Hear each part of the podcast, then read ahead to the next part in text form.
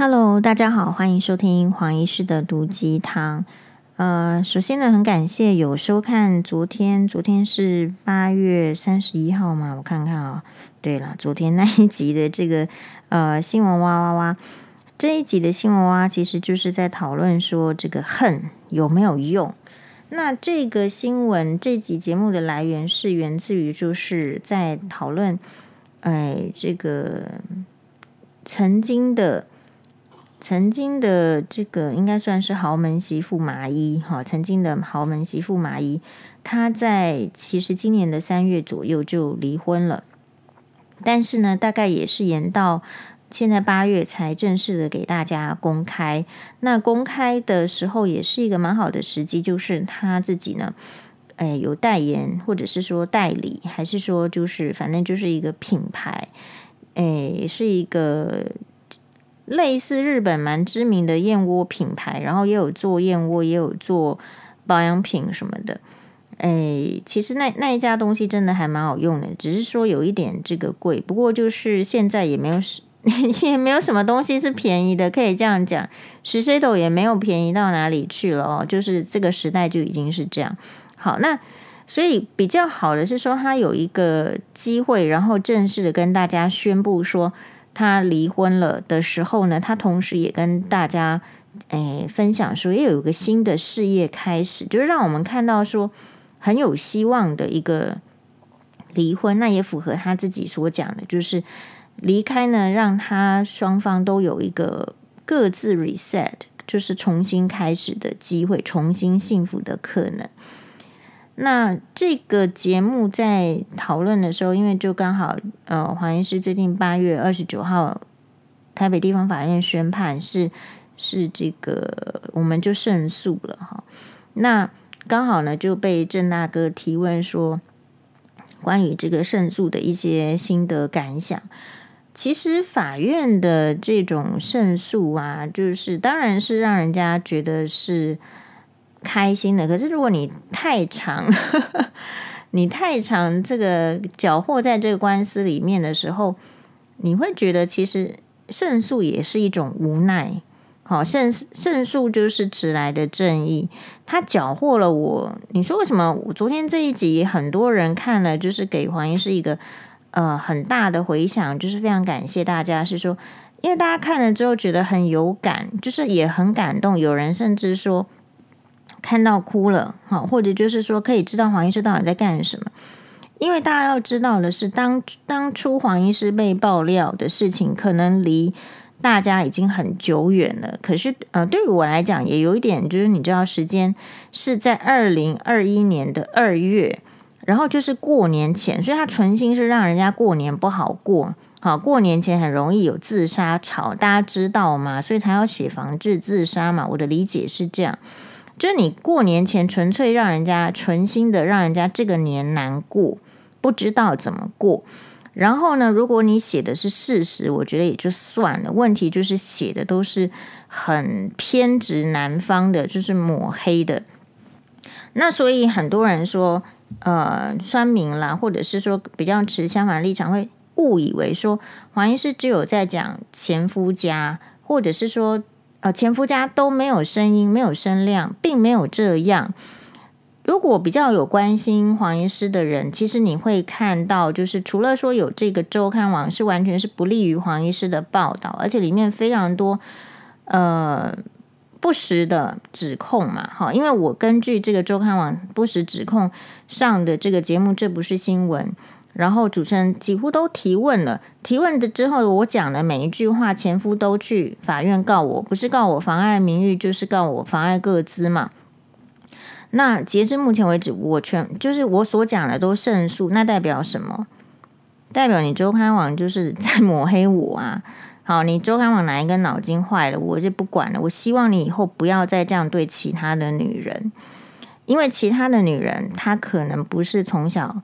十岁爸爸就死掉了，单亲家庭不是很认真的在那边读书，很认真的活在自己的世界里，很认真的做自己。所以你，我不太知道跟我的人生历练有没有关系。因为黄妈妈讲说，这个是不是因为你受到了医学院的历练，所以你才能度过。我说不是哦，同样有台北市之前的新闻，虽然黄医师不认识他，台北市的某市立医院的医师，女医师也是因为这个感情的事情，也有上周刊嘛，也有上媒体被报道，并不是她主动上，但是这件事被报道出来，因为她变成一个官司，好，人家可能想要换男朋友啦，还是怎么样？总而言之呢。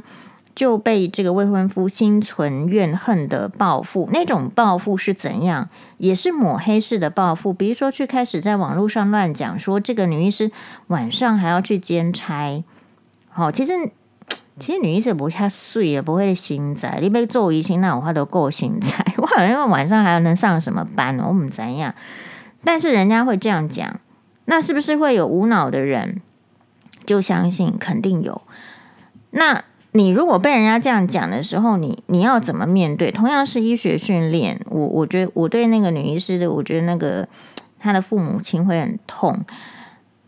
那人家选择的是，虽然说有去提出妨碍名誉什么妨碍的告诉，可是就在侦查的过程中就已经不堪这种压力，就自杀了。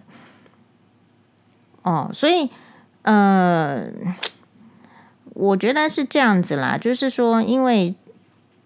因为大家没有办法理解我们的，我也是在去思考说，我们的女生被教育成，你看男生这个社会不太让这个人说男生的坏话，所以我不太知道男生会不会有这样子的理解跟感受。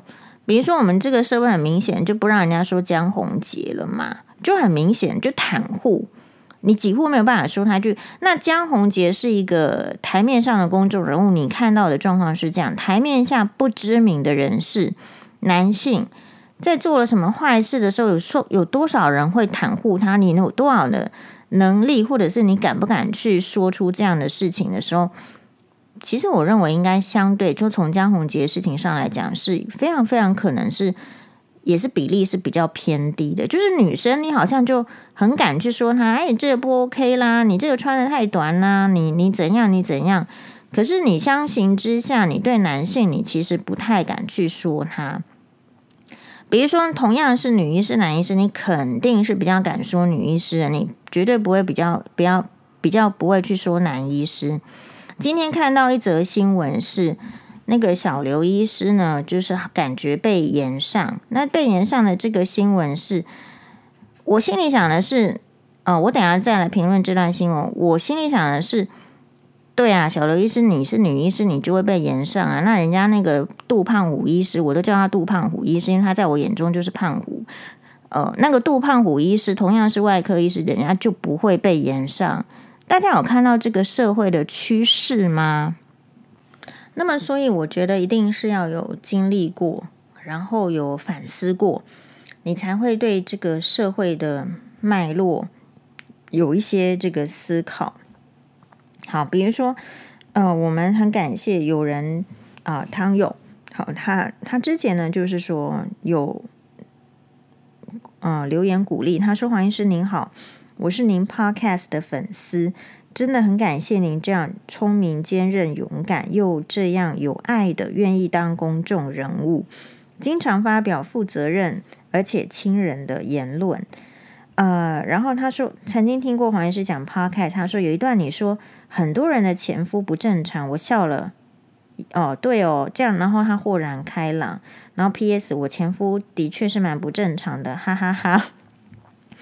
那么再来就是说也。很感谢哈，在昨天的节目播出之后呢，呃，我又收到了这位汤友的讯息，他说：“黄医师，恭喜你又再度胜诉了。这二十天的煎熬，我看完你在哇哇哇的分享，一直狂哭，真的很感谢你。成为大人的路上，黑暗恶心的事和人们真的多到曾经让我很想死，但因为有了儿子，我似乎变得些许坚强。”死这个选择，不知道何时被我自动删除。我的看法是因为人终究一生。我先岔开来，我关于这个死，我是觉得就是说，能够选择不死的人，都是还有在思考，还有余力思考的。所以，我们这个社会，或者是说你这个媒体，或者是说你你你，不管你是小还是大，你都应该要有一点点，就是让人家还有一点点最后的能力跟理性可以做选择啊，至少要这样，这个社会才有大家一起生活在一起，一起努力为他打拼的价值。如果这个就是说。呃，在前面也看到一个媒体的教授，是世新大学的教授，好，很资深了。他就出来写说，媒体呢，其实应该要有这个社会责任，对吧？然后要要要很有，我再把它调出来，因为人家教授讲的话，我觉得是很正确。原来你们是这样教学生的，可是你们教出来学生有这样做吗？如果没这样做的话，该怎么办？好，再跳回来。他说：“我也是单亲妈妈，但性格使然，白痴，自动放弃监护权那种，所以常常会因为儿子被前夫胡乱教导和洗脑，难免偶尔有些无力的感觉，无力感那一种。听你在哇哇哇的跟这个 podcast 分享，真的非常疗愈。一年多来，已经让我不用依赖药物可以入睡，听你的事件分析也可以帮助我。”少许多少被套路很长的情况，只被套路六个月内，自己可以找到解套的方式。过去经验就是还会需要一年以上才可以解套，所以感谢你如此真诚、善良又有智慧又勇敢、坚强的存在。期待哦哦，期许爱你、喜欢你和喜欢哇哇的粉丝们能够和你一样越来越多。呃，真诚、智慧、善良、坚强、勇敢的存在，非常感谢我们这位汤友呢，就一直不吝的，就是很 generous，就是很大方的、很慷慨的，呃，这样子的鼓励黄医师，真的，所以呃，如果我们常常周边有这样子的朋友的话，日子就会好过得 下去。如果我们周边都没有这样子愿意，就是说啊，说出来，你你其实还 OK 吧，或者说你有什么状况。那日子就会变得难过。可是确实哦，在现实生活中，你比较难遇到像我们这样子的呃网友跟粉丝，是因为这感觉呢，其实你遇到的困难很多都是自己的私事，私事变得没有讨论的时候，他会变得更艰难。这是我的看法。当然很，你很多人会说啊，那个是私事，私事是不是应该是在台面下讲？可是，就是因为私事，如果 always 你认为他只能在台面下讲的时候，其实包括黄医师自己，包括很多人，不是学经历的问题，是你就是没有办法去思考，你只能借由别人的 case，那别人的分享又分很多种啊，比如说出书的分享，或者是实际上节目的分享，或者像现在新媒体 YouTube 或者是 Podcast 分享。你如何知道说这个出来分享的人，他是带着何种目的跟企图呢？我自己的话，觉得是说我比较没用。我的比较没用的意思是，我觉得人生带什么目的跟企图，哈，都要趁早。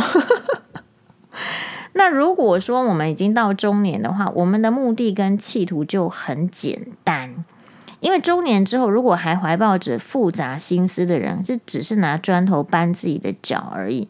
因为中年以后，根据我的医学训练，你你大家很在那边讲说讨厌老人，说哎杨志良怎么讲那样的话？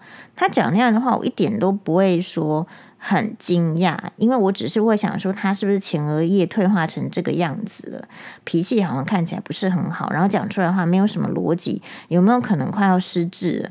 你单纯只是会为他着想，他有没有办法去去想说他的生活面有没有可能其他的状况？但是我们不是他的友人，我们也不真的会去关心他。但是你你看到一个老人的表现的时候，你只是单纯会这样想而已。那当然了，如果跟假设不是杨志良，你跟类似杨志良个性这样子的人，随随便便就讲出这样的话，随便就刺你。其实杨志良为什么敢这样刺蔡英文总统？其实他也有带一点这个男性、这个男权的，就是说我才可以这样，或者是我也想这样。那结果呢，就是你蔡英文去做这样的位置，你得到的那个生活，其实不应该的，我不应该，我不应该被你操控。很，我自己在觉得，就是每个人看这个杨志良说蔡英文总统的事情，会有各自的解读。但是我看到的是这样，比如说，你很少看到一个女生在我们的社会上突然去呛马英九，还是去呛陈水扁，还是去呛李登辉，说：“哎，这个 这个？”呃，因为家暴实际上是一个长期的历史嘛，很多皇帝也会家暴啊，对不对？那种虐待，那种就是冷言冷语，给人家弄到冷宫去。皇帝最会家暴人家，那种家暴的历史是很长远的。然后是等到这个邓如文杀夫案之后呢，台湾的整体的哎这个家暴防治才有一个显显著的进步，大家才关切到说，哦，真的是会有人。被家暴到没办法要自保的时候，会真的是会失手伤人，会杀人的。大家才开始正视说这个家庭暴力。好，可是当如果你看到杨志良说蔡英文就说啊，就是因为你蔡英文做的太烂了，意思啦，我没有去翻他的这个全文，意思是说你你蔡英文做的太烂了，然后所以大家心里很不满，心里很不满又不能去打你蔡英文或是骂你蔡英文的时候，我们就在家里哦，这个骂老。就是家暴，不管是男生女生，倒是他不敢去讲是男生家暴女生还是女生家暴男生，他就说，所以这些家暴案件的这个案件数才会升高。可是如果他这个理论是对的时候，这个家暴案件一直都存在，当年怎么没有一个女生？假设杨志良这样是对的。怎么会没有一个女生出来呛陈水扁，还是马英九，还是还是李登辉说，现在家暴案件这样，邓邓如文能杀夫，还不就是因为他对你这个呃首相是很呃总统是很不满的，所以他没有办法出来骂你啊，因为你周边有保镖啊，所以我就把家里的老公杀掉，不会有嘛？所以你在看一个事情的时候，你当然有你的看法，比如说啊，你觉得说对啊，蔡英文没有做得很好啊，这个。呃，可能你觉得说杨志良这样说好像也不是说太差，但是我认为，如果你有一丝这样的想法的时候，其实你就是袒护那个不应该使用这种权利、不应该这样讲话的方式。黄医师一直觉得，在这个社会上表达言语的方式，其实会影响人心啊，人的感觉。最近有一则新闻是这样，就是。有一个高雄的年轻人，好像三十岁左右，然后就买了一个房子。他说：“是不是因为管理费怎么样怎么样？意思说房子不是太高级，所以他发现了这个房子里面住的都不是太老的人，就是太有资资本的人，都是年轻人。然后就常常来一些八加九啦，然后什么宠物乱乱小便呐也不处理。他把这个新闻出来之后，他把。一些连结就是会有一些偏见加进来，偏见加进来说，是不是比较没有钱的人，难道就不会管好宠物吗？还是说比较年轻的人就怎样怎样？不过虽然这边有偏呃被这个偏见加进来的部分，我自己倒是觉得，就是它也是一个警讯，就是如果没有这些抗议，就说这样子，我为什么会我为什么会落到这个环境里面？大家不会觉得。守护这个环境的氛围是我所应该要尽的一小小点的这个心力嘛，就会变得就很自私。他如果自私，然后台湾人的个性是不会去批判自私的人，不会去批判这个特别是男性的自私的人的时候，这些人他还会以为是对，然后反过来 PUA 你，我会觉得就是这样。那所以呢，其实福原爱有没有被江宏杰 PUA？那我的判断就是有，那一个人他可能要被逼到某一个程度，他才会觉得说，就是很像蚂蚁，就是我不要再忍耐这种情况，然后我想要逃离。每个人逃离那种痛苦的婚姻的方式，取决于他对象不同而不同。比如说那个邓如文杀夫案，他遇到的就是那一种老公，他没杀夫，好像可能逃不了。我们讲白了就是这样。那呃，黄医师要离婚，人家也不跟我签什么，叫你这个净身出户啊。净身出户意思对我来讲不是钱不钱的问题，因为我也没什么钱，我也可以自己赚钱。但是问题，如果你的净身出户是叫我说要放着去做试管婴儿的小孩不管的话，这个我觉得很不 OK。那所以我们像黄医师遇到的情形，就是我要去离婚的话，人家不跟我离呀。你看你弄，你会去弄一个叫你的亲戚，或是你自己个人，我们不知道，你去弄一些呃非常卑劣的呃抹黑啦、影片啦什么，反正反正你想讲什么你就去讲了，这样子的不负责任的。蓄意抹黑的影片，那表示说你应该觉得我很差，你应该觉得我差到说像我这么差的人，像如果我遇到这么差的，他要走，不是赶快让他走吗？可是没有啊，我们那时候要离婚的时候去法院提诉讼离婚，人家就是不要离呀，给你拖时间啊，给你假装啊，对不对？所以你在社会上，你就是会遇到给你假掰的，给你浪费时间的。可是人真的知道自己的生命是可贵的吗？讲好听的嘛，你根本不知道你的生命可贵，你非得要倒下来躺在病床上的时候，你才会觉得说，不然那一碗面好像很好吃。事实上，你如果生生过病，因为黄医师曾经因为做试管婴儿在台北长庚住院一个月，这件事情我本来都忘记了。我是因为被告这个。呃，案件我才要去调我的妇产科病，我想说到底怎么样啊？我那真的是五告衰，我去调调看我的妇产科病历，哎呦，上面才有记录说哇，在呃安胎，然后怎样怎样，然后哎呀，在台北长庚住了一个月。其实我我觉得人生啊，每一个人的这种大脑的机制不一样，也许你的。不，这不是你自己可以选择。有些人就是这样，他脑筋里面常常会浮现那些比较不好的。那我觉得我能够，也许稍微再活得好好的是，或者是说我可能也迈向衰老的是，他那些比较不好的，其实会慢慢的就是就留在记忆的深处，不见得会被拉起来。呃，但是如果说你常常会需要去跟坏的人纠缠的时候，这些坏的记忆就会累积起来。我们同样有一个网友汤友呢，他最近呢也被搞到要离婚。